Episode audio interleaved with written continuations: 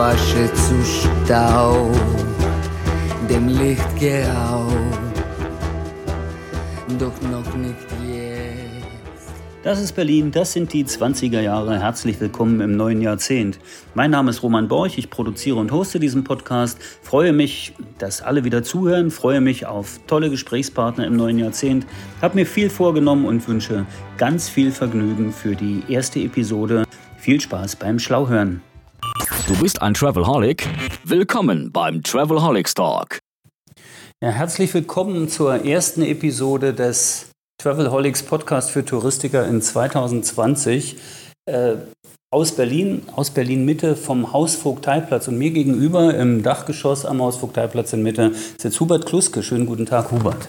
Hallo Roman, Servus. Ja, äh, Hubert Kluske ist äh, CCO der TUI und wir treffen uns bei der TUI.com. Der CCO ist der Chief Commercial Officer. Wofür bist du eigentlich verantwortlich? Also das ist auf gut Deutsch. Ne? CCO ist natürlich ein schönes Buzzword, äh, wie man das heutzutage macht. Und wir sind ja auch ein internationales Unternehmen.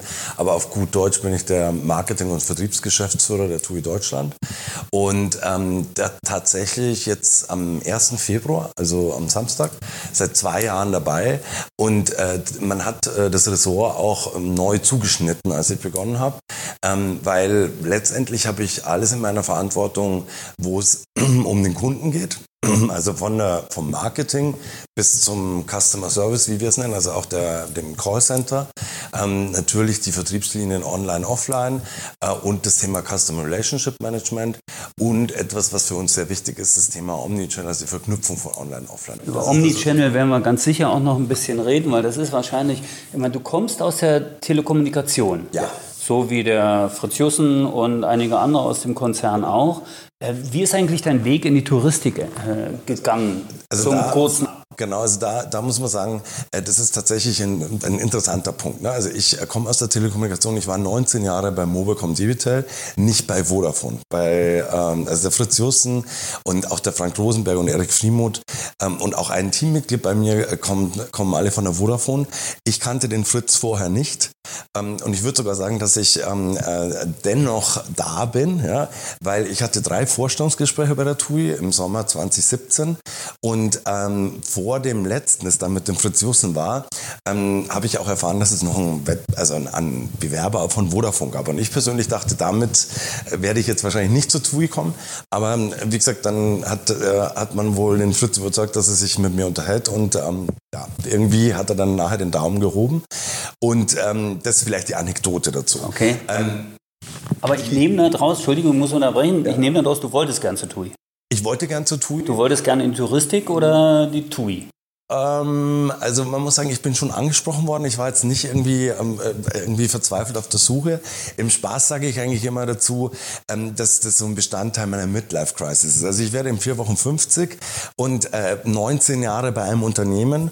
Äh, das war natürlich schon so, mir hat das immer Spaß gemacht und ich habe äh, da auch einen schönen Job gehabt, also war alles in Ordnung, so dass meine Bewerbungsunterlagen jetzt auch nicht fertig waren.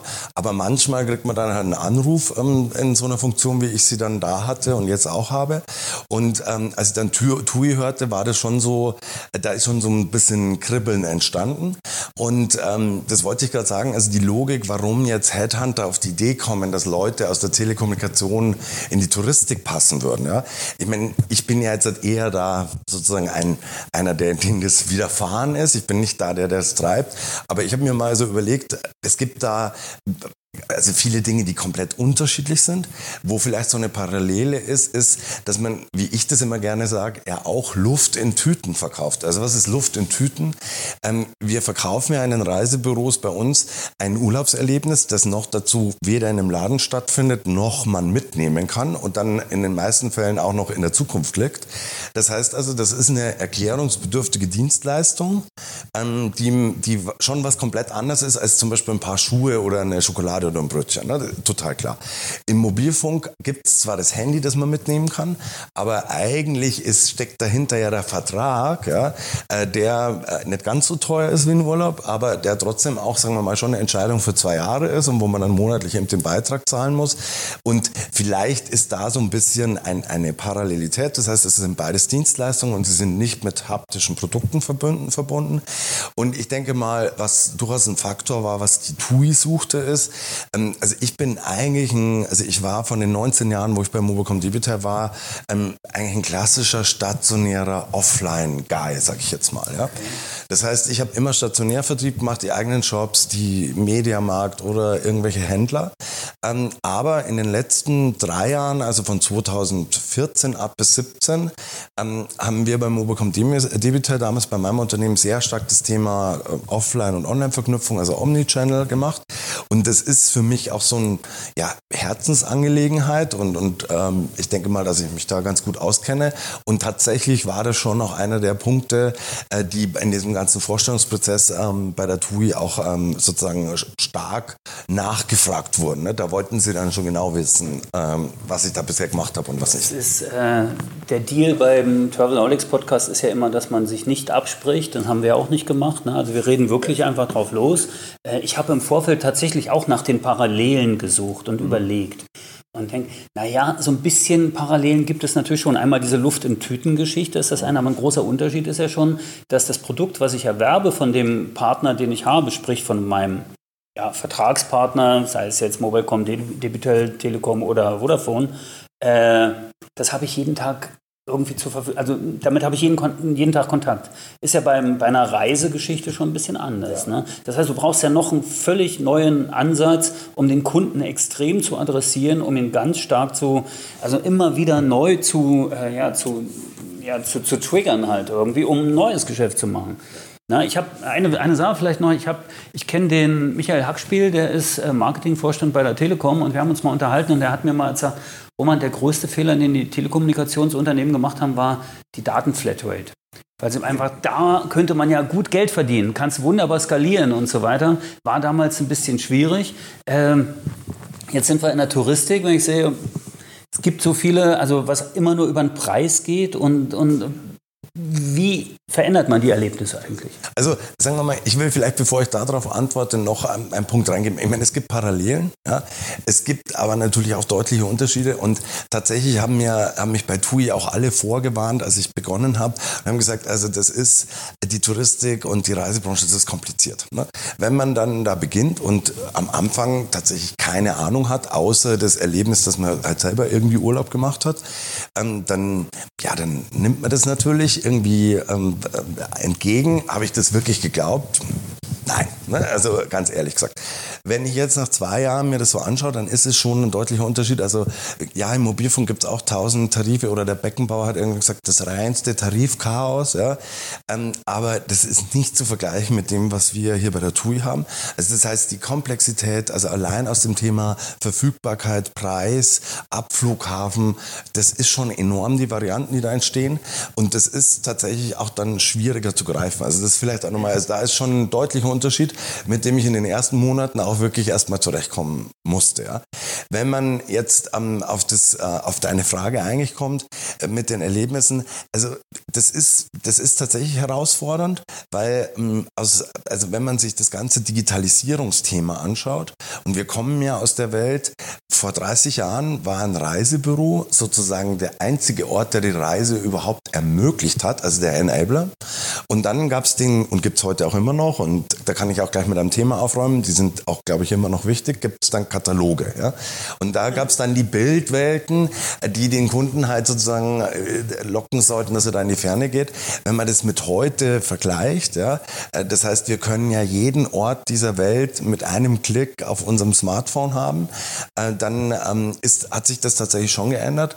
Ich glaube aber, und da bin ich zutiefst davon überzeugt, was bleibt ist, also selbst wenn wir in gewissen Bereichen ja, das Produkt durch die Digitalisierung inzwischen, ja, sagen wir mal, omnipräsent überall verfügbar ist und, und auch viele Kunden glauben, sie können das besser als der Fachmann. Ja. Dann äh, sage ich trotzdem dagegen auch, ähm, das ist eine der größten privaten Konsumausgaben im Jahr, die der Kunde tätigt.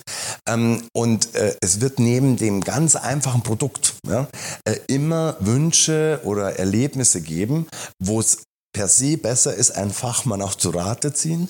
Äh, und äh, tatsächlich ist es ja auch so, dass wir Menschen, ne, um uns zu entwickeln und um, weiterzukommen, wollen wir immer auch was anderes haben und vielleicht auch mehr oder mit dem neuen, mit der neuen Nachhaltigkeitsdiskussion vielleicht auch weniger. Aber dass wir immer das Gleiche wollen, ne? das ist nicht im Wesen der Menschen, würde ich mal sagen. Und ähm, da ist immer die Frage, äh, sagen wir mal, ich glaube, Internet oder Digitalisierung kann viel. Ja? Aber der, der, der, der, die Mensch-zu-Mensch-Interaktion und auch das Thema, ich kenne mich aus, ich habe Fachwissen, das ist, ähm, ist, ist für mich gesetzt. Ja? Äh, weniger ist für mich die Frage, ob das immer gegeneinander sich spielt. Das ist ein Punkt. Wir werden ja sicher auch noch ein paar Mal auf das Thema Reisebüros und Position von Reisebüros auch äh, Reisevertrieb stationär versus online und so weiter kommen oder gemeinsam Omnichannel. Du sagst, ist dein Fokus Omnichannel. Ähm, das Bild der Reisebüros in deinen Augen, wenn du sagst, okay, äh, die Kunden brauchen einen Fachmann und so weiter, der Buchungsprozess wird doch eigentlich immer einfacher. Der Buchungsprozess wird auf dem Smartphone, der wird die, die, die, die uh, Usability wird verbessert, äh, Leute nutzen viel mehr mobile Devices, um das zu machen und so. Wandelt, wandelt sich da nicht auch der Anspruch an den Reiseberater, dass er viel mehr zum Inspirator wird und weniger zum Push-Button-Operator, der dann einfach nur den Buchungscode eingibt und Enter klickt, damit es dann äh, in der Iris-Maske irgendwo dann äh, eine Buchungsnummer erscheint oder so? Also Iris Plus ist ja schon gut, ne? Ähm, Troma wäre schlechter. Ne? Ähm, genau, das ist ähm, natürlich jetzt das TUI-Phänomen, aber ähm, tatsächlich kann ich das nur bestätigen. Ne? Also wenn, wenn ich, also was ich mir eigentlich, ich formuliere es sogar mal als Wunsch, ja, ähm, Du hast gesagt, dass die Systeme entwickeln sich weiter. Das ist richtig. Äh, was mir da Sorge macht und wo wir auch daran arbeiten, ist, dass die B2B-Systeme, also die Systeme, die wirklich im Reisebüro entwickelt werden, äh, dass die eigentlich weniger schnell sich entwickeln wie das, was wir da auf dem Smartphone haben. Und wir zum Beispiel auch, und das ist besonders für unsere eigenen Filialen auch so ein Thema, ich würde mir wünschen, ja, dass die ein System haben, das sie wirklich eigentlich bei ihrem Job unterstützt. Heute habe ich schon manchmal den Eindruck, dass wir eher ein System haben, das sie so ein bisschen daran behindert. Und ich nehme gerne das Beispiel, also ohne dass ich jetzt sage, das sind vergleichbare Berufe. Ne? Aber wenn wir jetzt mal das Beispiel nehmen, ich habe mein Studium als Kellner äh, finanziert oder mitfinanziert. Und ähm, da bin ich natürlich äh, 1994 mit dem Zettel und Stift durch die Gegend gerannt und habe dann eine äh, Bestellung aufgenommen. Und am Ende, wenn, wenn das dann alles durch war, dann habe ich da auch am Tisch zusammen zusammengerechnet und dann natürlich auch gehofft, dass ich möglichst viel Trinkgeld ähm, bekomme. Also aktiv beschissen in der Rechnung, auf gut Deutsch gesagt, habe ich eigentlich nie. Ähm, aber äh, trotzdem gab es wahrscheinlich mal die Situation, wo ich mich auch verrechnet habe. Ne? Das also absichtlich würde ich jetzt, wenn es so wäre, würde ich es eh nicht zugeben. Aber äh, das war auch ist nicht verjährt. so. Ist verjährt, genau. Ähm, und ähm, äh, wenn ich mir den Prozess heute anschaue, dann hat der Kellner halt irgendein Device, meistens ein Smartphone in der Hand. Und wenn man das mal betrachtet vom Verkaufsprozess in einem Restaurant, ja, dann muss man sagen, das ist alles Win-Win. Ja? Also dem sein Job ist leichter geworden, weil im Zweifelsfall konnte ich manchmal meine Schrift auch nicht mehr lesen. Äh, das, man hat natürlich als Kunde auch das Gefühl, dass da nichts verloren geht. Also das heißt auch Fehlbestellungen und sowas, denke ich mal, dass die schon reduziert wurden. Und gerade bei der Rechnung, ja, also wenn der dann sagt, also wollen Sie jetzt bitte zahlen und du drückt aufs Knöpfchen, dann kann, nicht, in der Theorie kann die Maschine auch falsch rechnen. Aber das ist ja so, wie wenn man sagen würde, ich mache benutzen Taschenrechner, dann kommt was Falsches raus. Und Weltverschwörung in dem Sinne, dass der Gast äh, wird es dann falsch einstellen und so weiter, das ist ja auch Mumpitz, würde eh auch auffallen. Und ist vor allem dann auch nachweisbar, wenn das machen würde. Das heißt also, da gibt es eine Situation, dass der, die, der Verkaufsprozess vor 20 Jahren oder vor 25 Jahren komplett anders war. Und heute würde ich sagen, ist der besser, sowohl für den Kunden als auch für den, äh, für den Kellner. Wenn ich mir das jetzt auf die Reisebürobranche übertrage, dann muss ich sagen, da hat sich auch ein bisschen was getan. Aber dass, dass es tatsächlich da vielleicht immer noch den Glauben gibt, ja, ähm, dass, dass der Mehrwert oder der, der, die Funktion eines Expedienten äh, das, die Kenntnis von Three-Letter-Codes ist. Ja. Also tatsächlich gibt es Systeme, wo man die braucht dafür. Ne? Das will ich auch nicht in Abrede stellen.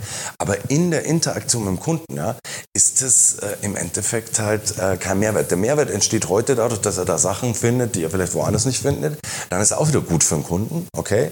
Aber wenn man jetzt wirklich auf den, den Verkaufsprozess oder diese, dieses Thema Reisebüro und wie ist da die Mensch-Kunde, also die Kunde-Verkäufer-Interaktion, äh, dann wird er für meinen Begriff heute zu wenig unterstützt, der Verkäufer.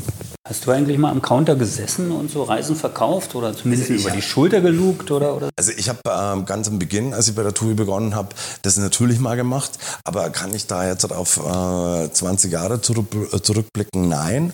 Ähm, und äh, aber natürlich, ich bin jetzt nicht, das glaubt man immer von der TUI, ne? aber ich bin nicht so weit weg, dass ich nicht weiß, was da passiert. Und wenn wir zum Beispiel äh, bei Eres Plus da irgendwas ändern und, und äh, zum Beispiel das Zimmermapping, das jetzt in vor, vor gar nicht so langer Zeit dann endlich aufgeräumt wurde, dann weiß ich schon, wie die Screens ausschauen und äh, was wir da getan haben.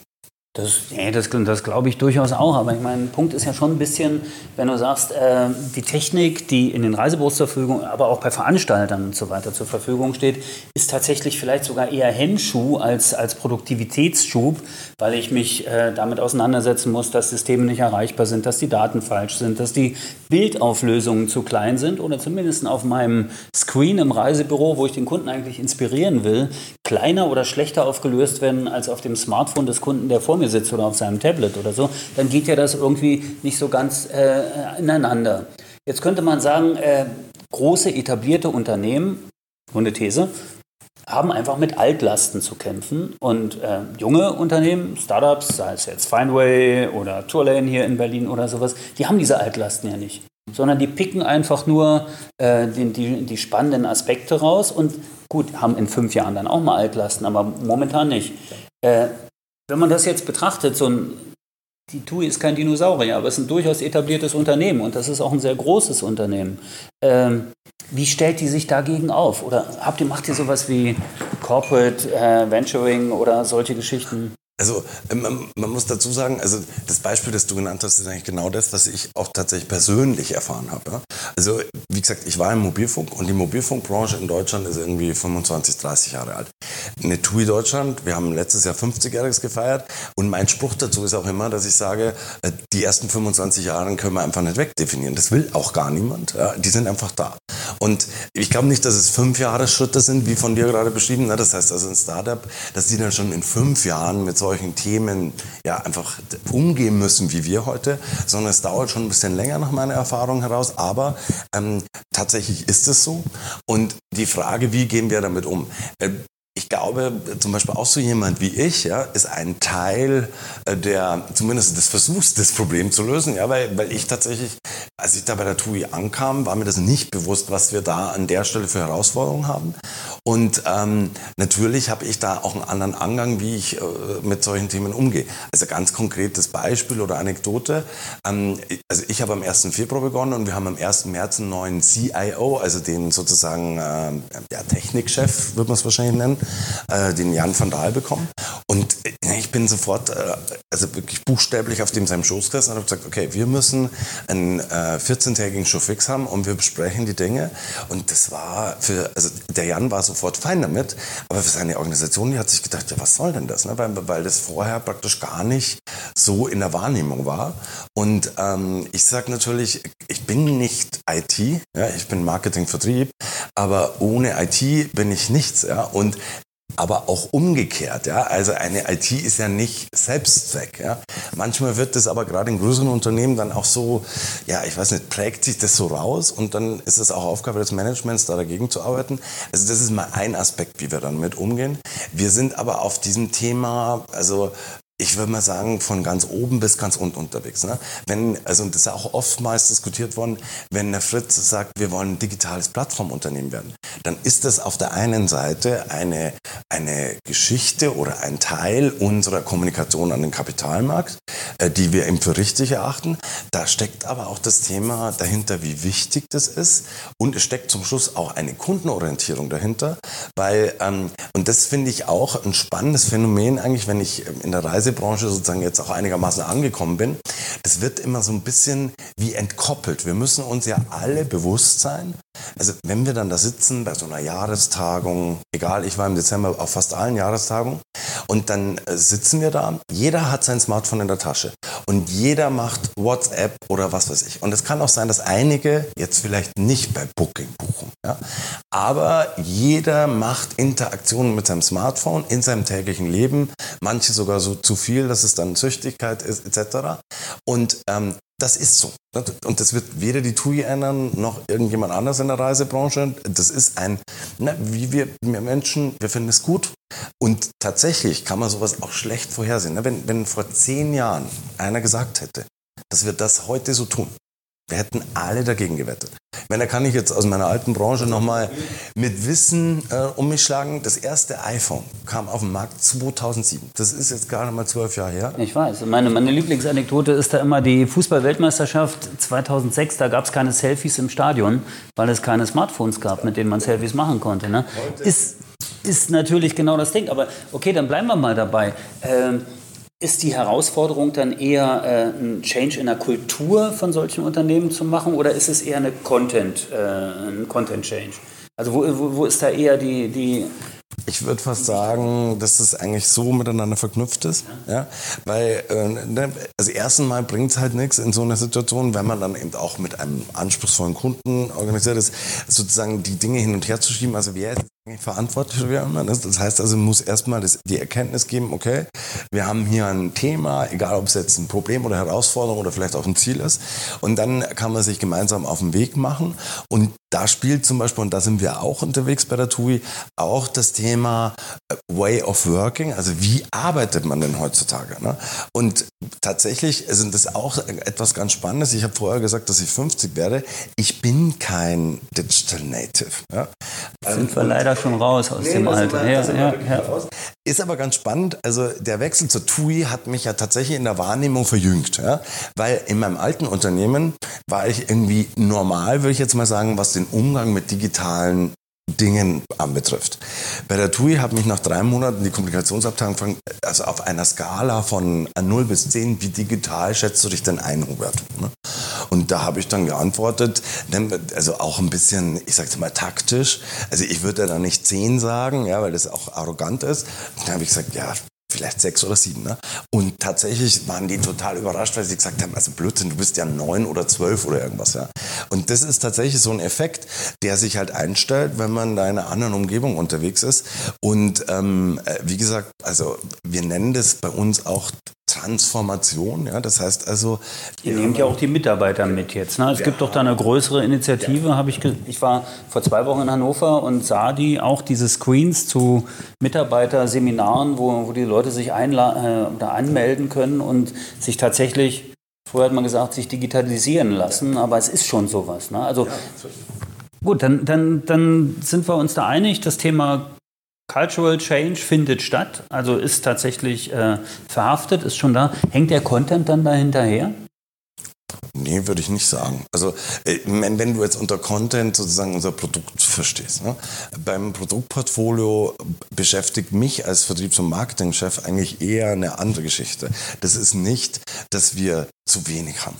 Da bin ich mir sicher. Die Frage ist, wie ist es aufbereitet? Dass ja, es also gut, da, da kann man drüber diskutieren und da gibt es auch immer Verbesserungspotenzial. Was mich viel mehr beschäftigt ist, und das ist tatsächlich etwas, wo ich auch zwei Blicke habe.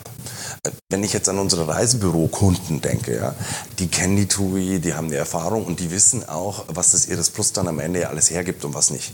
Und da wissen die auch, dass, also ne, wenn ich jetzt mal ein bisschen bold bin, äh, braucht man eigentlich kein anderes System, weil bei uns gibt es eigentlich fast alles alles. Ja? Ähm, und zwar auch in der schönsten und einfachsten Art und Weise zu buchen.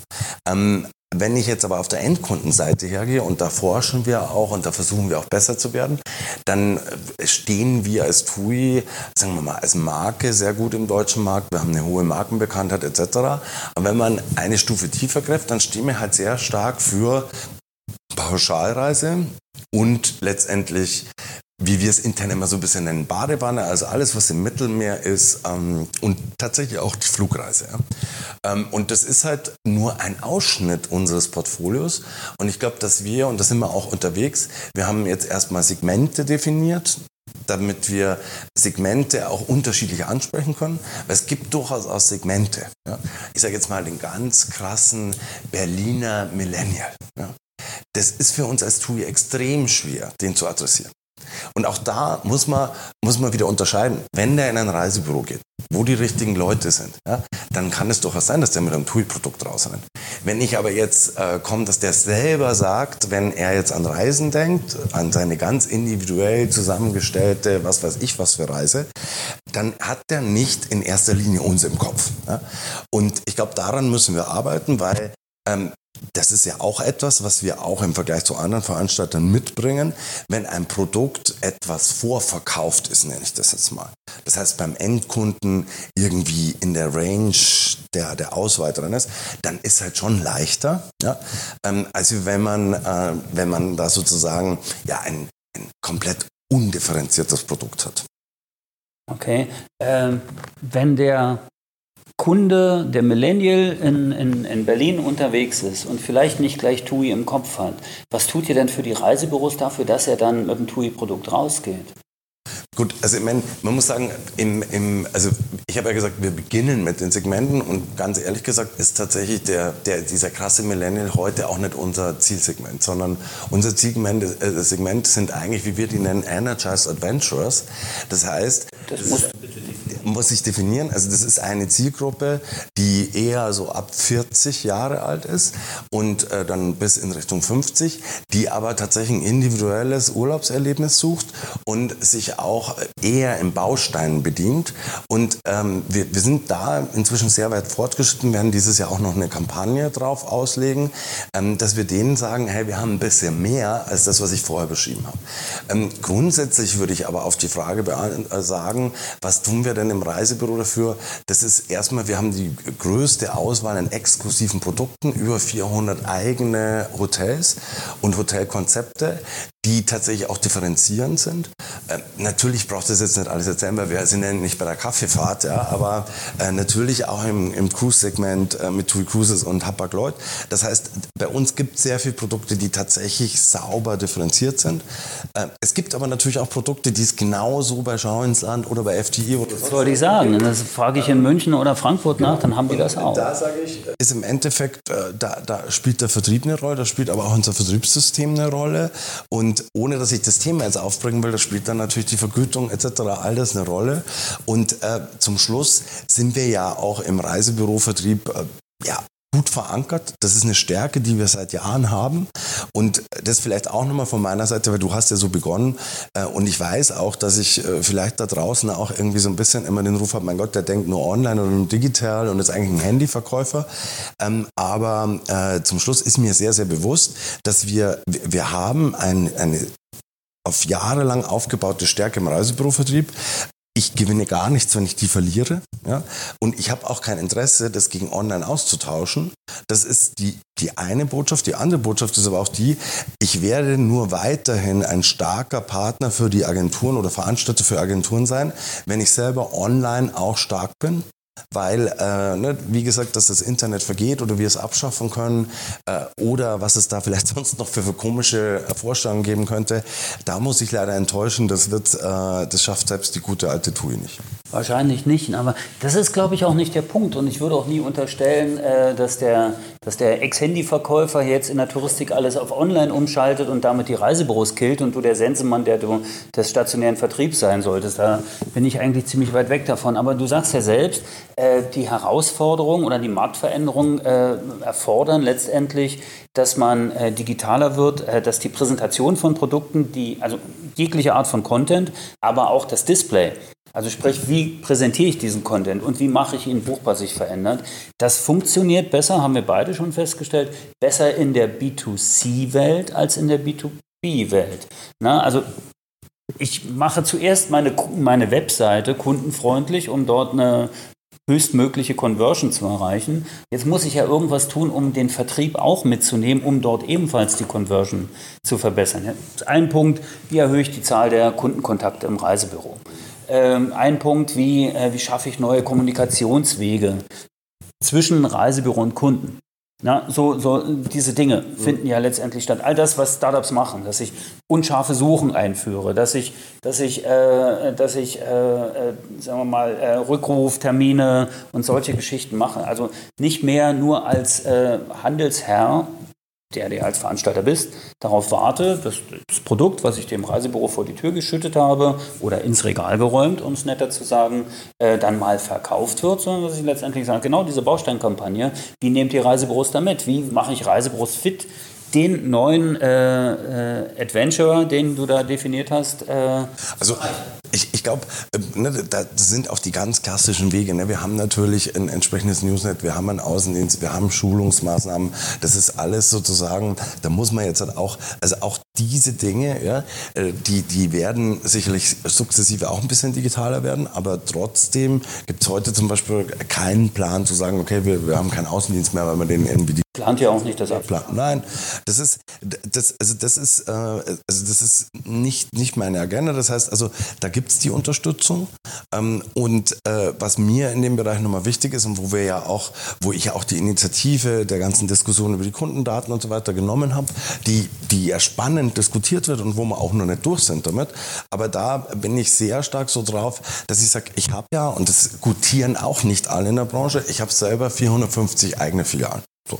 Und da, das sehen viele, äh, sind da auch so, ne, wenn wir dann irgendwie eine Reisebüro-Umfrage machen und so weiter, ja, die haben einen starken Eigenvertrieb, das ist ganz schlecht. Ich muss ganz ehrlich sagen, ich sehe das für uns als erforderlich an, dass wir das haben. Und auch ein Agenturpartner des freien Reisebürovertriebs, äh, dem möchte ich eigentlich ganz gerne mitgeben, dass ich sage, also wenn ich selber nicht dran glauben würde, dann würde ich mir nicht die Bürde oder die Last auftun, 450 Standorte selber dran zu, zu betreiben.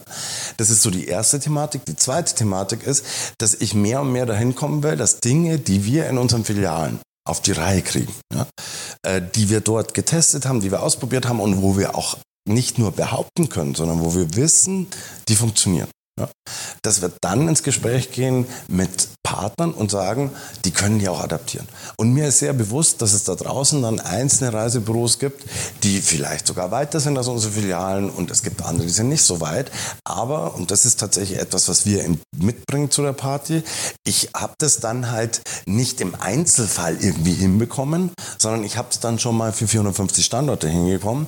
Und damit muss ich, also oftmals schauen mich ja die Leute als Vertreter der TUI auch so an, ja, jetzt macht den Branchenstandard oder setzt den Standard Standard. Ich weiß, dass uns manchmal auch diese Rolle zufällt. Und wenn das opportun ist, dann nehmen wir die auch. Ja? Aber grundsätzlich bin ich nicht so unterwegs, dass es Weisheit nur in Hannover gibt. Ähm, ich glaube, wir tun unser Bestes, dass wir da gut unterwegs sind. Aber ähm, gerade bei dem Thema ähm, also und da sind wir dann wieder auch bei der Thematik die Agenturen und äh, der Online-Auftritt zusammen. Ich, ich bin da ganz einfach gestrickt und sage, was ich nicht selber mit den eigenen Filialen auf die Reihe gekriegt habe, da gehe ich jetzt nicht äh, zum Drittvertrieb oder zum freien Reisebürovertrieb und sage, ich bin jetzt hier derjenige, der weiß, wie es geht. Weil das, ne, also ähm, ich bei äh, so Weissager oder, oder Wahrsager, ja, das ist äh, tatsächlich auch nicht das, weder das, was ich gelernt habe. Das ist ja auch kein Berufsbild. Das ist, das ist dann einfach nur eine Gabe, die man. Aber nehmen wir mal die dunkle Seite des, des, äh, der eigenen Filialen und oder des, des, des eigenen Vertriebs, was natürlich auch immer eine Challenge ist, das alles zu managen. Äh, gestern hat die Telekom verkündet, äh, dass sie aufgrund des also die Begründung fand ich interessant, des veränderten Kundenverhaltens ein Viertel aller Shops schließt. Ja, es ist schon. Also Kann das bei der TUI, dass, dass, dass, du eines Tages sagst, äh, in zwei Jahren, äh, Kundenverhalten hat sich verändert, nur noch Smartphone-Buchungen, äh, wir brauchen neue Konzepte, äh, es sind zu viele Standorte? Nee, also man muss sagen. Also, also da ist natürlich keine direkte Parallele, aber. Nee, also die, äh, die, die TUI hat ja schon auch, äh, ne, das, es war ja auch ein Thema. Äh, natürlich stand in dem Profil, auf das ich auch dann klar genommen wurde, auch drin, dass man eine gewisse Retail-Expertise haben sollte. Und ich habe gerade letztes Jahr, also nachdem ich mich eingearbeitet habe und so weiter, haben wir uns mit dem Thema beschäftigt. Und ähm, ich glaube, ich gehe heute für uns in der Touristik nicht davon aus, dass wir so einen Kahlschlag da machen müssen wie die Telekom. Äh, ich bin jetzt auch schon lang oder so zu lange weg, um das bewerten zu können, warum das bei der Telekom so ist. Was aber tatsächlich schon der Fall ist, ist die Veränderung in der Einzelhandelslandschaft. die wird, die werden auch vom Reisebüro nicht halt machen. Ja.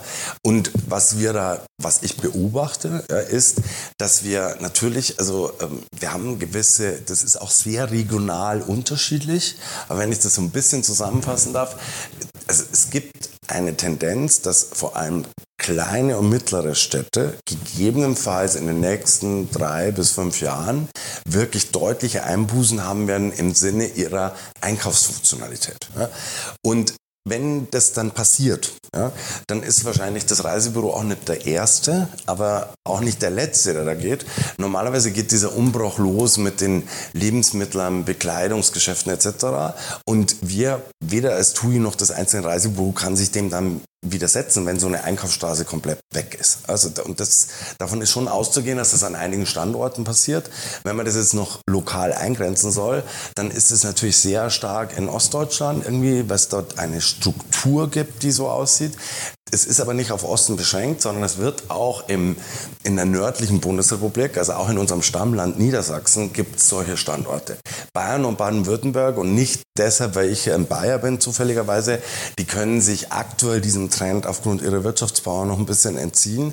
Wenn man sich jetzt das anschaut, was gerade in der Automobilindustrie abläuft, dann äh, ist, ist die Frage, ist das wirklich sehr Genau, wie, wie, lange ist die ja. Wirtschaftspower noch in Bayern, Baden-Württemberg? Also ein heftiges Thema und da sieht man auch wieder, wie schnell das geht. Ne? Ich meine, das ist wirklich vor einem Jahr war das eigentlich noch so strotzende Wirtschaftskraft wenn man das heute sich anschaut, was in den Zulieferbetrieben da los ist und auch bei der Automobilbranche selber, ne, und dann kommen so Geschichten wie Tesla, äh, siedelt sich hier 30 Kilometer an.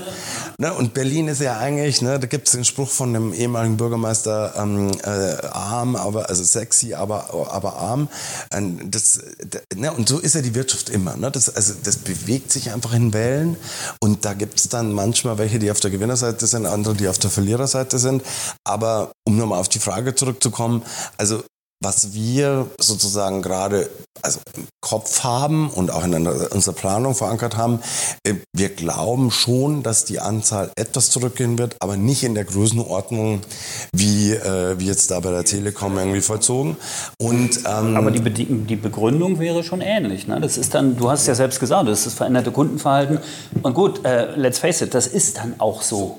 Das, das ist dann einfach so, aber es heißt ja nicht, äh, dass ich mein Geschäft ewig betreiben kann. Ich muss es halt verändern auch. Und da ist dann wieder der Punkt, wie hilft mir dann mein Handelspartner, mein, mein Handelsherr oder mit dem Handelsherren-Thema, das wäre ein anderer Podcast, das ja. machen wir jetzt mal nicht. Aber, äh nee, aber sagen wir mal so, bei, also vielleicht um nochmal auf den Einzelhandel zu kommen, ich glaube, die großen, ja, ich will jetzt nicht übertreiben, aber vielleicht sogar tektonische Verschiebungen. Das ist, wenn man sich vorstellt, also die größte Anzahl, es gibt in Deutschland 365.000 Einzelhandelsstandorte und die größte Anzahl, was die Branche anbetrifft, ist Lebensmittel. Und äh, da, äh, wenn, wenn man jetzt davon ausgeht, dass jetzt online auch irgendwann mal Lebensmittel bestellbar sein werden, und das ist ja schon zum Teil da, heute ist der Online-Anteil im Lebensmittelbereich noch bei circa 2, 3, 4 Prozent. Aber es gibt durchaus Anzeichen, dass es jetzt dann irgendwann mal Richtung 10, 15 hochmarschiert. Und dann äh, wird man in diesem Körbchen der Einzelhandelsstandorte eine Bewegung sehen. Ein zweiter sehr spannender Punkt sind Tankstellen. Es gibt in Deutschland über 33.000 Tankstellen und die sind ja nicht nur Tankstellen, sondern auch äh, in den letzten Jahren zum Mini-Supermarkt oder Tante-Emma-Laden mutiert.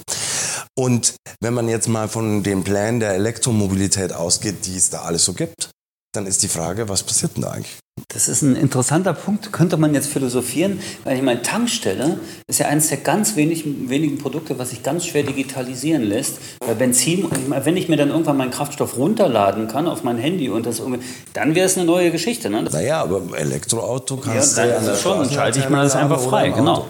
Und, und wenn, selbst wenn es schneller wird und es dauert 20 Minuten, ist die Tankstelle, also was sicher ist, ist, dass sie anders aussehen wird.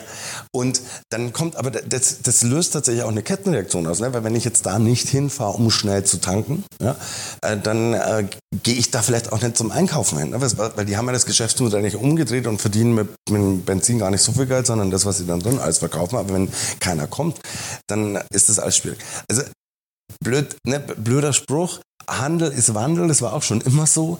Deswegen wird es trotzdem immer Handel geben. Und da vielleicht auch nochmal, es gab ja dann auch so, ich glaube, der Oliver Samber hat das mal gesagt, dass es dann gar keinen stationären Handel mehr geben wird. Also ich glaube im Leben nicht dran. Ja?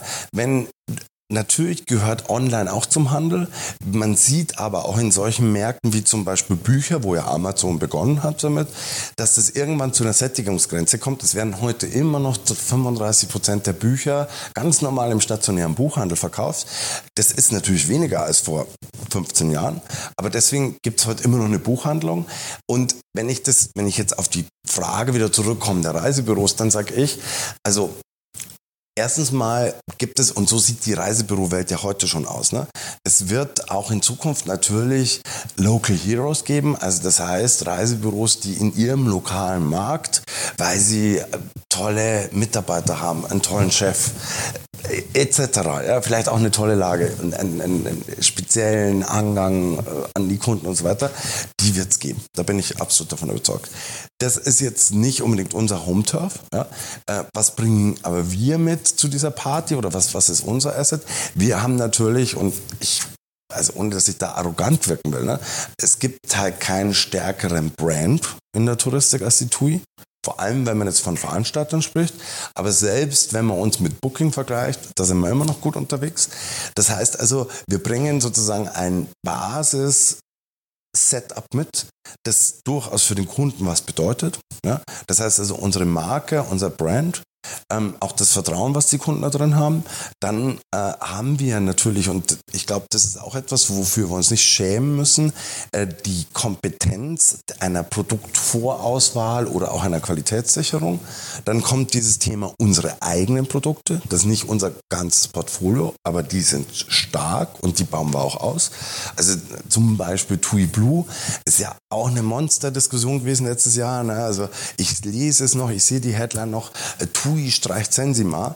Äh, das ist etwas, also TUI Blue wird um Längen stärker werden, als Sensima jemals war. Das sind die gleichen Produkte. Und Sensimava ist ein tolles Hotelkonzept.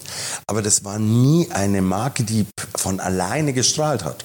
Mit TUI Blue, das haben wir genauso aufgesetzt. Ich habe hier sogar so ein Lanyard liegen, ja, dass da TUI drin steht. Das hilft der Marke schon mal. Das war bei Sensima auch der Fall. Aber Sensima war zum Beispiel auch, Sensima heißt ja irgendwas mit Meer. Wir haben aber ganz viele Häuser in Bergen etc.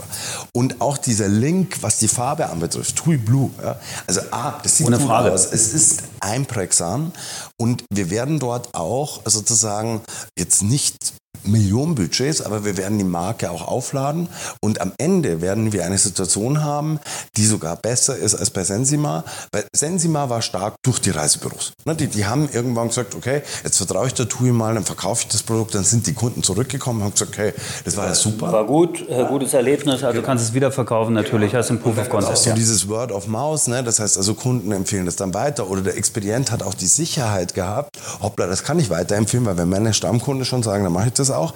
Also das heißt, Sensima war stark durch den B2B-Vertrieb und das ist auch ein herzliches Dankeschön an der Stelle, alles super und darum verstehe ich auch, wenn jemand sagt, oh, das ist aber schade, jetzt muss ich mich wieder an was Neues gewöhnen. Aber wenn ich mir anschaue, was wir da jetzt gemacht haben, wir werden mit TUI Blue nichts anderes machen als die größte Ferienhotelmarke der Welt und auch das, gut Ding, braucht ein bisschen Weile, auch in der heutigen Zeit. Aber wir sind da jetzt bei fast 100 Häusern und das wird eine Strahlkraft haben, auch im Sinne von Vorverkauf. oder Vorverkauf, äh, wo, glaube ich, in zwei, drei Jahren auch unsere Reisebüros sagen werden, wow, klasse. Dieses Brandbuilding, äh, klar, ist eine starke, also TUI ist eine starke Marke, TUI Blue ist eine starke Marke, alles, was sich da anlehnt, die, die Airline und so, ja. Aber äh, geht es auch in die Richtung der Millennials oder der, der, der, der, der, der jüngeren Zielgruppe, wo ich sage, es gibt Companies, äh, Home2Go, Airbnb, äh, von mir aus ein Booking, von mir aus ein Tourlane und so weiter, die viel Geld haben für ein Brandbuilding und da sehr stark diese Zielgruppen adressieren. Geht ihr da mit oder vertraut ihr einfach darauf, sagt, wir sind etabliert, wir sind Nee, nee, also, äh, also äh, Vertrauen oder sagen, wir wollen jetzt uns zurücklehnen oder irgendwas. zurücklehnen, meine ich damit nicht, ne? Also das, das überhaupt nicht. Hm, Ich habe jetzt gerade, das sieht man wahrscheinlich nicht, weil wir ja hier nur zu hören sind, da habe ich ja schon so eine Reaktion gehabt, äh, die dann eher abwehrend war. Also, ähm, also Tourline ist eine spannende Geschichte. Ist es mit TUI vergleichbar? Ah, Fragezeichen. Ne? Sind die eigentlich äh, Vermittler und würden die dann auch TUI-Produkte anbieten können? Oder? Also ich würde mal sagen, dass die heute nicht Veranstalter sind, aber ich bin mir nicht immer ganz sicher. Und äh, ich, ich finde das schon spannend, was sie da äh, auch basteln. So, solche Dinge schauen wir uns auch an und dann, dann müssen wir schauen, was wir daraus machen. Die, Dings. Aber, und ich weiß auch, ne, die haben äh, Millionenbeträge da an Geld eingesammelt. Jetzt, Gott sei Dank können sie das auch nicht alles im Marketing ausgeben, weil die, glaube ich, momentan nicht in der Gewinnzone sind. Also das heißt, die müssen auch ein bisschen da noch was investieren, damit sie mal Geld verdienen. Ja. Ähm, die, wenn ich jetzt auf die Zielgruppe Millennial schaue, dann sage ich, wir haben die, also wir haben eigentlich die Produkte für die.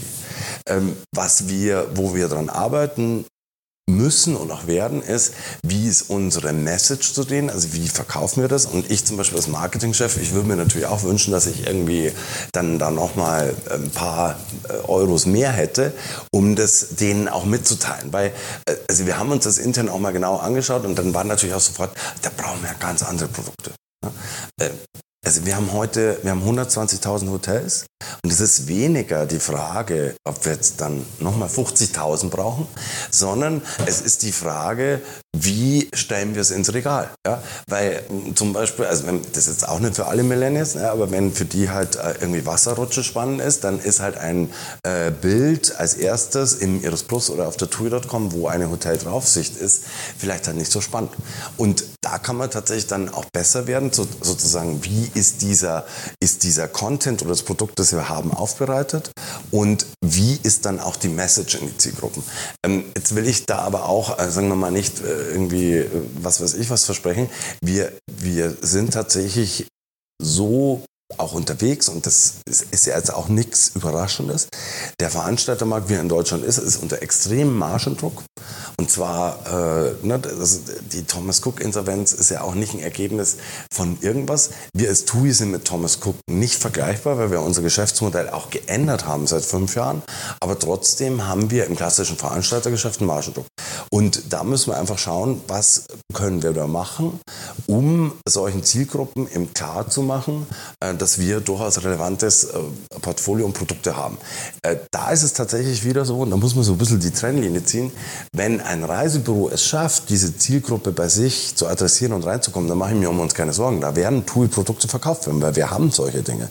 Wenn ich das aus eigener Kraft sozusagen im B2C also auf der TUI.com hinkriegen möchte, ja, da muss ich tatsächlich äh, mehr Dinge leisten, weil äh, ich bin heute, wie man im Marketing Deutsch sagt, nicht im Relevant Set dieser Menschen, wenn die ans Reisen denken.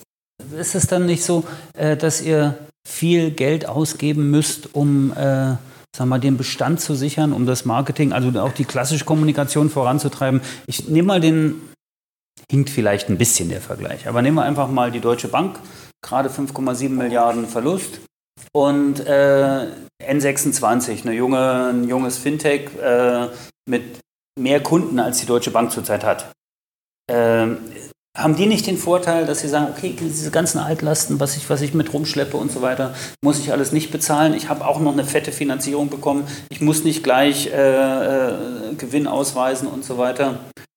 Ist das nicht einfach so ein Punkt oder, oder Frage ein bisschen am Rand und nicht ganz ernst gestellt? Warum habt ihr Tourlane nicht gekauft, als es, als es äh, Tourlane nur als, als Platzhalter?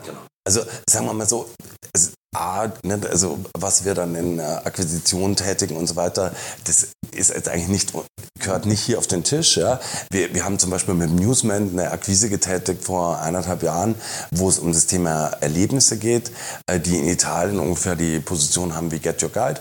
Damit sind wir sehr happy. Und äh, das heißt, also wir können natürlich auch nicht jedes Startup, das da irgendwie ist, äh, unterwegs sein. Aber vielleicht nochmal zurück zu dem Vergleich. Dem möchte ich natürlich ganz massiv widersprechen. Ja. Also wir sind nicht wie die Deutsche Bank. Wir machen keine 5 Milliarden. Das war nicht der Vergleich. Und äh, ja, ja, aber es war schon so ein bisschen so quasi die, die N26 und die Deutsche Bank und TUI und Tourline. Ich meine, da würden die zwei Ts noch besser passen. Aber ich, ich hätte, bitte? VW und Tesla. genau. Nee, aber ich habe ich hab, ich hab tatsächlich da so, ich glaube wirklich, dass wir wesentlich dynamischer sind und wesentlich flexibler als so eine deutsche Bank.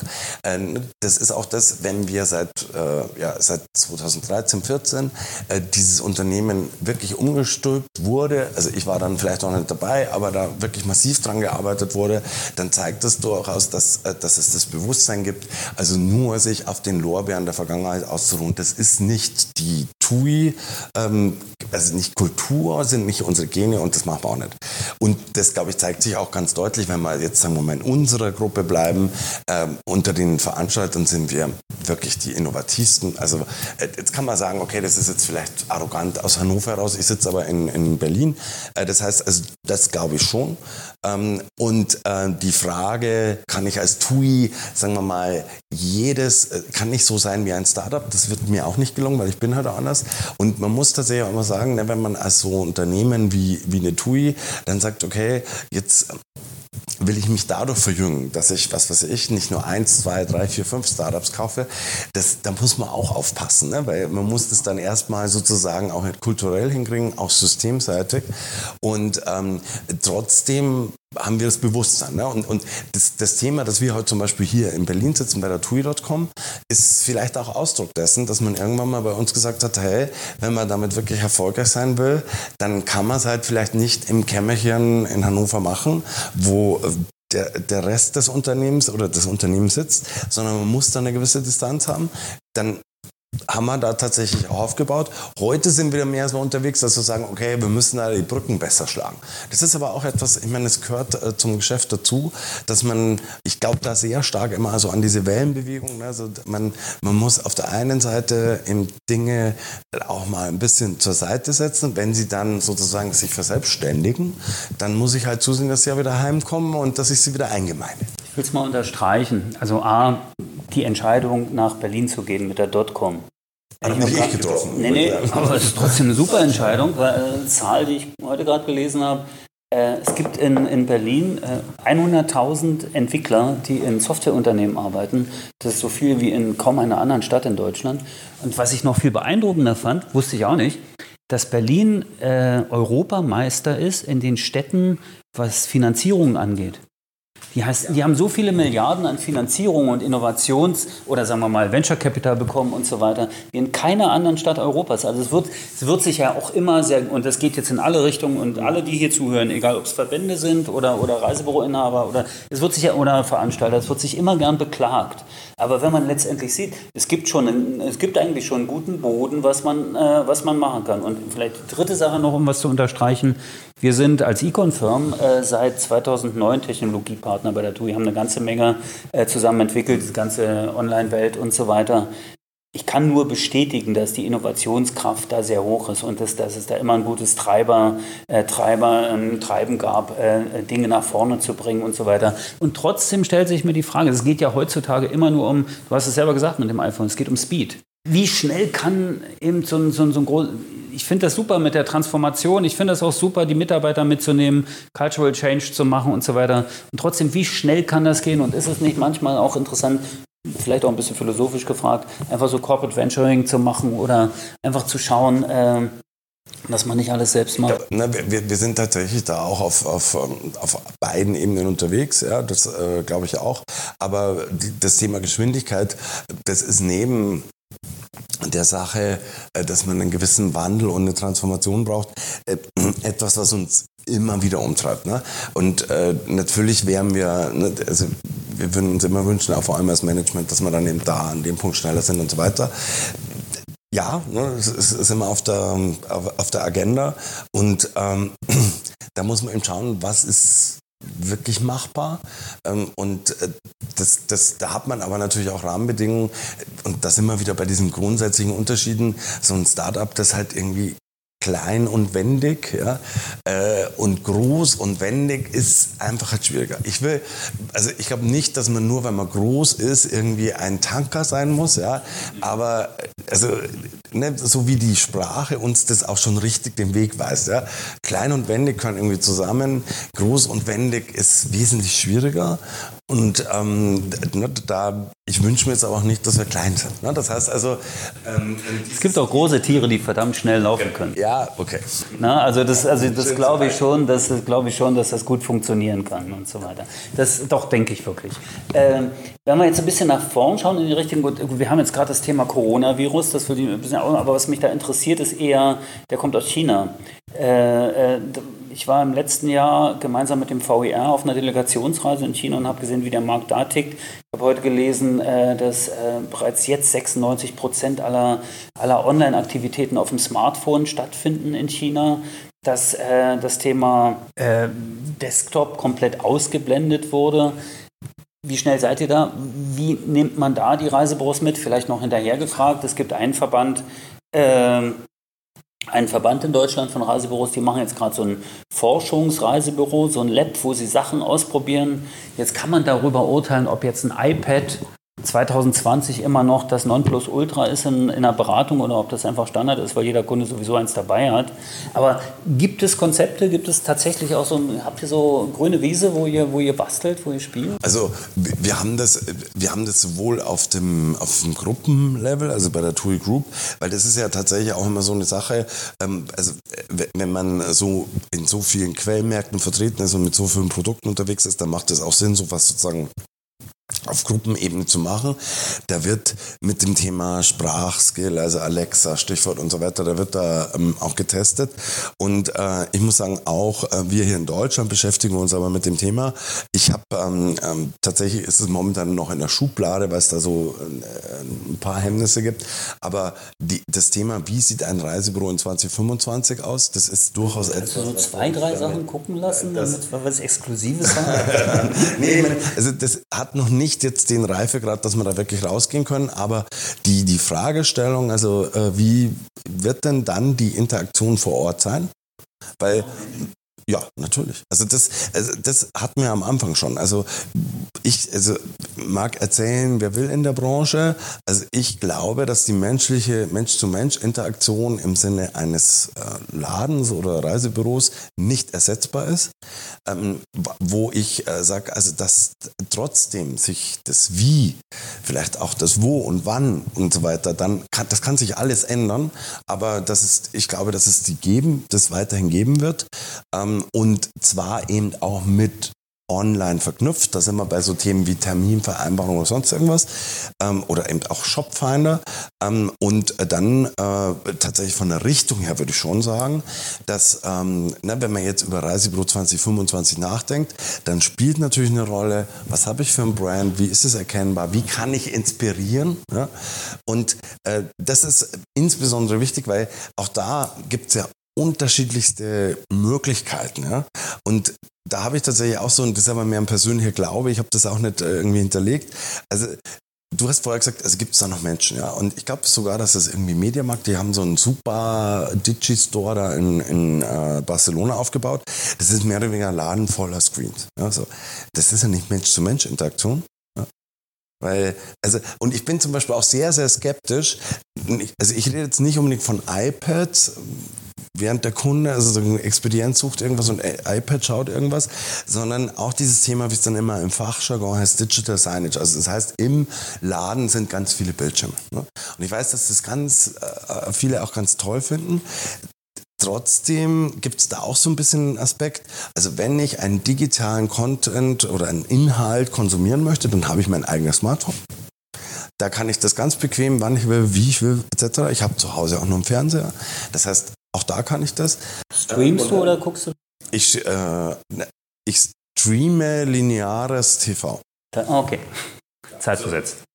Na, nicht zeitversetzt, sondern, äh, also das ist ja auch nochmal ein Unterschied. Ne? Also Streaming heißt ja erstmal, welche Technologie nutze ich. Und da kann ich, also kann ich auch ganz konkret werden. Ich habe weder Satellit noch Kabel, äh, sondern mein Fernseher hängt äh, sozusagen am Internet. In dem Fall nicht mal wireless, weil ich äh, richtig äh, Geschwindigkeit haben will, das heißt bei dem LAN-Kabel.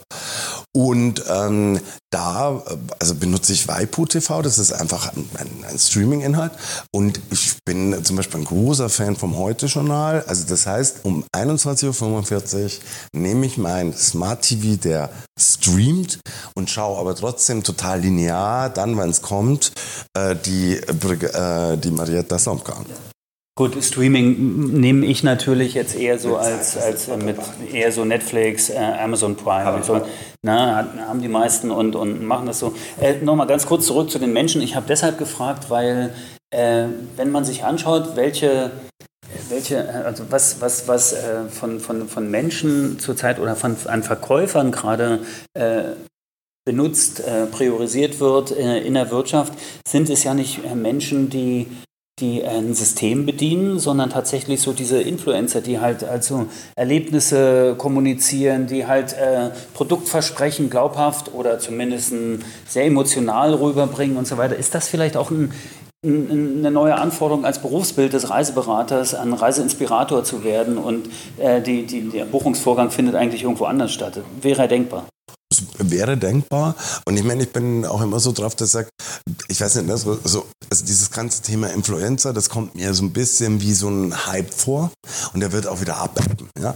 Aber trotzdem ist, wenn solche Hypes kommen, ja, dann haben die ja trotzdem auch immer so ein Stück, äh, glaube ich, richtigen, ähm, äh, richtigen Basis darunter.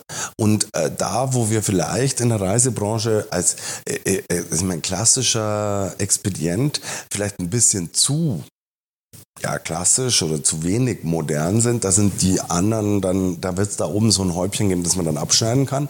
Aber zum Schluss, und ich muss sagen, da, ne, da erinnere ich mich, weil du auch gefragt hast, ob ich schon mal im Counter war. Ich war also natürlich in eigenen Filialen, aber natürlich war ich auch bei der Angelika Hummel, unsere Beiratsvorsitzende von, äh, von TUI Franchise Reisecenter in Freiburg.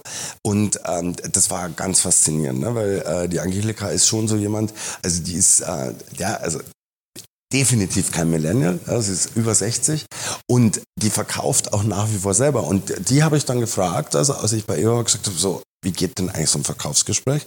Und das war total faszinierend für mich, weil äh, die hat mir das genau beschrieben. Und die ist es selber, obwohl sie die Inhaberin ist, immer eine sehr erfolgreiche Reiseverkäuferin. Die hat mir es genau beschrieben und äh, bei der war ähm, äh, wirklich nach der Bedarfsanalyse, also quasi, ich muss ein paar Fragen stellen. Insbesondere zum Beispiel hat sie auch gesagt, also ohne dass mir der sein Budget genannt hat, da lasse ich den aber nicht raus, ne, weil sonst bin ich ja total auf dem falschen Kurs. Und dann war ähm, ihr Thema so quasi, also wenn ich diese harten Bedarfsanalysenfragen hinter mir habe, dann muss ich ein paar Fragen stellen, um Bilder im Kopf des Kunden entstehen zu lassen, ähm, die Inspiration. Ja? Und währenddessen kann ich dann im RS Plus das raussuchen. So. Und das geht bei der auch innerhalb von Minuten. Ja? Das, die braucht nicht 50 Minuten, um es zu tun. Und das ist, da sind wir wieder genau bei der Thematik, das wird sich auch nicht ändern. Nein, nein das ist ja aber, das ist ja auch ein bisschen schade, so wie, ich meine, wir sind jetzt beide äh, jenseits der 30 und äh, laufen da halt nicht mehr rein in diese Falle. Äh, manchmal ist es ja auch nur die Bezeichnung. Vielleicht sind die Reiseverkäufer längst die Influencer im, im stationären Bereich und traut, traut, sich nur keiner, sich so zu nennen. Und man, man könnte es einfach tun. Ne? Und so, so ist ja mit vielen Dingen. Das, was äh, viele Startups machen, machen Reisebüros schon längst. Also auch das will ich die, die, die, die Julians von, von Tourlane sicher fragen. Äh, wo ist denn wirklich die Abgrenzung zu, zum klassischen Reisebüro oder Vermittler- und Beratungs- und Inspirationsgeschäft? Ne? Also, Frage ist halt immer, okay, kriege ich dann äh, den passenden Content zu den Produkten? Die haben vielleicht den Vorteil, sich den Content auch selbst produzieren zu können und haben vielleicht tatsächlich auch die Sprache, äh, die Leute einfacher zu erreichen. Das müssen wir uns vielleicht ein bisschen anders erarbeiten. Ich setze mich mal jetzt mit in dieses TUI-Boot rein, ein Stück weit sitzen wir da drin. Äh, insofern, insofern ist das ja so. Ein Blick noch so, so, wenn wir jetzt sagen, 2020 hat ja gerade erst begonnen, die 20er Jahre haben begonnen. Was werden die großen Herausforderungen sein, Babylon Berlin? Auf die Dekade bezogen. Weil 2030 gibt es da noch ein Reisebüro? Ja, sicher. Also das, da, da brauche ich, ich, nicht überlegen. Äh, Reiseveranstalter. Ist die TUI ein Reiseveranstalter? Nee. Äh, wir sind heute schon kein Reiseveranstalter mehr im klassischen Sinn, sondern wir sagen, wir sind integrierter Touristikkonzern oder Unternehmen. Und ich glaube, das ist auch richtig, weil äh, bei uns die Thematik, dass wir eigenen Content-Hotels, also Flugzeuge, Kreuzfahrtschiffe haben, das ist halt nicht das, das klassische Gehen eines Reiseveranstalters, der sozusagen äh, irgendwie halt etwas, ein Hotel und Flug, den, den er nicht selber besitzt, auch kombiniert. Wir haben aber trotzdem dieses Geschäft. Und ich würde zum Beispiel auch sagen, nimmt. Also da, getreu unserer Strategie, wir haben uns in gewissen Bereichen auch eben schon zur digitalen Plattform entwickelt, was auch die Konzernstrategie ist. Ähm, und auch dieses Thema der Kundenorientiertheit oder dass wir eben einen eigenen Vertrieb haben und auch eine eigene Online-Plattform, das, sagt auch, dass wir auch eben ein starker Reiseverkäufer sind. Also das heißt, also ne, das heißt, wir haben, äh, wir bilden eigentlich das ganze Spektrum ab. Und wenn einer immer zu die Schublade aufmacht, also Veranstalter und Vertrieb, ja, dann passen wir halt nicht so richtig rein. Nicht nur wegen der Größe, sondern insgesamt nicht. Also würde ich das sehen. Aber zurück zu der Dekade. Also ich glaube, ähm, also und das ist natürlich, mag jetzt ein bisschen banal klingen, aber ähm, das Thema Nachhaltigkeit, Klimawandel, ne, das ist wahrscheinlich das, also das ist ja so mit so einer Wucht eigentlich auf die Agenda gesetzt worden. Und ich rede jetzt nicht nur von Greta, sondern auch das, was wir jetzt in Australien und so weiter gesehen haben, äh, dass das, das, also ich kann mir nicht vorstellen, dass das irgendwie verschwindet. Äh, das ist sicher so ein Thema. Ähm, und äh, bei dem Thema Digitalisierung, ja, weil auch das ist schon ein großes, glaube ich, auch gesellschaftliches Thema. Äh, da wird wird wird spannend, wie wie das, weil das ist ja, da sind wir ja schon mittendrin, ja auch beim Klimawandel eigentlich auch, aber äh, ne, also wie das dann nochmal reinwirken wird. Und ich glaube, ein Thema, das äh, für uns in Deutschland dann nochmal spannend wird, ist tatsächlich auch der demografische Wandel. Äh, weil du hast vorher auch gesagt, ja, mit den Zielgruppen und so weiter, so quasi, ihr müsst ihr die denn nicht zu TUI bekommen? Ich habe da so ein bisschen so einen Schulterzucken gehabt, ne, also, was ja passieren wird. Und jetzt komme ich mal nicht nur von den Kunden, sondern auch wiederum von der Entwicklung in den nächsten zehn Jahren. Ähm, die, die, die Babyboomer Gehen jetzt dann in Rente. Ne? Und äh, da, also da, da gibt es ja tollste Prognosen. Es gibt die Leute, die sagen, also das ganze Thema Automatisierung und Robotics wird so viel wegnehmen, äh, dass wir dann sozusagen auf einmal sogar mehr ähm, Arbeitslose haben werden als heute. Es gibt andere, äh, die sagen, äh, hoppla, die Babyboomer hinterlassen so eine große Lücke, dass wir sozusagen da, da, gar nicht klarkommen werden, was das Thema Fachkräfte anbetrifft. Und ich muss ganz ehrlich sagen, ich bin in meiner Funktion ja tatsächlich kein, kein Zukunftsforscher und auch sowieso kein Forscher in der Richtung. Wenn man mich heute fragt, also wenn du mich heute fragst, dann glaube ich momentan nicht an die These, dass äh, Robotik und Automatisierung so viel wegnehmen wird, sondern das, was wir heute sehen, obwohl wir riesen Schritte machen in der Automatisierung, ja, äh, dass der Arbeitsmarkt äh, höchst stabil ist und gerade im, im Dienstleistungsgewerbe und so weiter das sind wirklich so viele Dinge, ähm, dass wir eher wahrscheinlich dieses Thema, das wir heute schon haben, also Fachkräftemangel, ja, äh, dass uns das wohl weiter begleiten wird. Äh, auch das in unterschiedlichen Spielarten, weil ich meine, das ja auch nochmal gesagt, du hast vorher von der Mitarbeiterentwicklung bei uns so weiter angeschaut, wir haben auch ein Restrukturierungsprogramm verkündet für Hannover, an dem wir jetzt in der Umsetzung arbeiten und äh, das ist das, das ist auch hart für uns als Unternehmen, dass wir da unsere Stammmannschaft wirklich deutlich verkleinern müssen. Also das bitte auch nicht verwechseln. Das eine ist die Perspektive, wie ich da die ganze Gesellschaft sehe. Das andere ist unsere unternehmerische Notwendigkeit, äh, um unser ne Unternehmen aufzustellen. Und es fällt ähm, einem also persönlich auch schwer, sowas zu, ja, äh, erstmal zu entscheiden und dann auch sozusagen irgendwie durchzuführen. Äh, wir glauben aber sehr stark, dass das äh, sozusagen für uns als TUI Deutschland erforderlich ist und unsere Zukunftsfähigkeit dann auch sichert. Wird 2030 äh, wird es da einen TUI-Katalog geben mit Reisen zum Mond? zum Mond? Oder Space? Space-Rundflüge? Ja, das ist natürlich genau das, was, jetzt, was man dann rausholen könnte und sagen könnte, oh, der, hat, kann sich gar nicht aus. Ich antworte mal so ein bisschen politically correct und sage, wer weiß. Ja, wer weiß es. Sehr gut. Ich, ich finde es interessant, weil wenn man das jetzt machen würde, wenn man jetzt sagt, okay, äh, in, in, zehn Jahren fangen wir an mit Space Tourism, was wahrscheinlich durchaus ein Thema sein könnte. Also meiner Meinung nach muss man sich ja jetzt schon Landerechte sichern auf dem Mond, damit man dann auch irgendwo dann das erste TUI Blue Resort bauen könnte oder ähnliche Geschichten. Na gut, war nicht ganz ernst gemeint, aber vielleicht äh, doch ein bisschen ernster gemeint, wenn du sagst, ihr seid jetzt Plattformunternehmen und äh, oder oder weg von der klassischen und das ist ja auch sehr sagen wir mal, sehr konservativ gesagt, so, so Reiseveranstalter ist ja wirklich ein altes Sprech. Äh, zu Plattformen, die, äh, der Trend bei Plattformen geht ja schon hin, dass man auch andere drauf lässt. Mhm. Äh, wird das bei, ist das auch ein Fall? Das, das gibt es durchaus. Also ähm, wir, wir sind da in, in einzelnen Bereichen auch unterwegs. Ähm, aber also da, da haben wir keine Berührungsängste in dem Sinne. Allerdings, ne, ich habe jetzt gerade keinen konkreten Plan. Äh, also um es ganz konkret zu sagen, zum Beispiel auf der TUI.com jetzt eine DR-Reise zu verkaufen. Das, so weit geht es noch nicht. Das, das, überlassen wir dann der, der Zeit, die, die wird es bringen. Ähm, ich würde sagen, wir hatten eine Stunde vereinbart. Wir sind eine Stunde sieben, sind also schon ziemlich weit drüber, weil es so spannend ist. Und jetzt aus meiner Sicht habe ich jetzt auch nicht jeden Tag den CCO von der TUI mit am Tisch und freue mich wirklich sehr, dass das geklappt hat. Ähm, du bist ja ab und zu in Berlin. Ja. Ähm, lieber in Berlin als in Hannover? Nee, so würde ich das nicht sagen. Also, ich, also jetzt nicht vom Arbeitsplatz davon? Nee, also nein, also ich meine, als ich den Job übernommen habe, war total klar, dass meine Präsenz in Hannover erforderlich ist und äh, das ist auch äh, klar.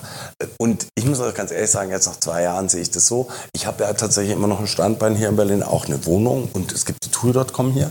Und ähm, ich finde eigentlich den Mix besonders spannend, weil wenn man die zwei auch so ein bisschen nebeneinander legt, dann ähm, ist es tatsächlich so, ich habe zehn Jahre ja davor auch in Berlin gewohnt.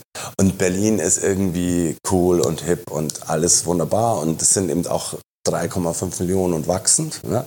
Berlin kann aber schon auch nerven. Ja?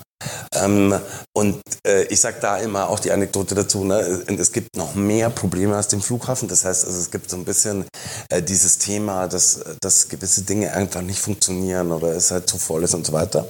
Und wenn man dann auch mit nur 1 Stunde 40 Zugverbindung von Berlin nach Hannover fährt, dann hat man genau das Gegenteil. Ne? Da ist die Welt einfach in Ordnung. Ich nenne auch immer das Beispiel, also in der U-Bahn werden dann die, jeden zweiten Tag die Böden feucht gewischt und sind nachher auch sauber. Ja? Und das ist in Berlin nicht mehr möglich. Das ist halt, ja, ich, mein, ich habe mir sagen lassen, dass die es auch wischen, aber es, es, sieht trotzdem nicht sauber aus. Und ähm, das, äh, also wenn in Hannover, wenn, wenn da was gemacht wird, so ist mein Eindruck irgendwie, zum Beispiel auch das Marschstehfest, dann wird da schon darauf geachtet, dass es irgendwie ordentlich und gediegen ist oder, oder auch eine gewisse Qualität hat. Ja. Zum Beispiel auch Weihnachtsmarkt, also ganz extrem. Ja. Es gibt hier in Berlin wirklich Weihnachtsmärkte, also da will ich nicht hin, weil es einfach nur hässlich ist. Ja. Zum Beispiel der am Alexa. Es gibt viel zu viele, ja. Gott, oh Gott, ja. Ähm, und in Hannover, wenn man dann diesen, äh, diesen, äh, die Pyramide da am Kröpke, direkt neben unserem TUI-Store auch, als sich anschaut, dann ist das halt einfach, ähm, das ist wirklich gut gemacht und das ist auch hochwertig. Ähm, und, äh, aber auch nicht irgendwie überkantitelt, sage ich jetzt mal. Und so ist es für mich so ein bisschen. Ich habe den Mix aus beiden und tatsächlich, wenn ich jetzt aufteilen sollte, dann bin ich schon mehr in Hannover als in Berlin.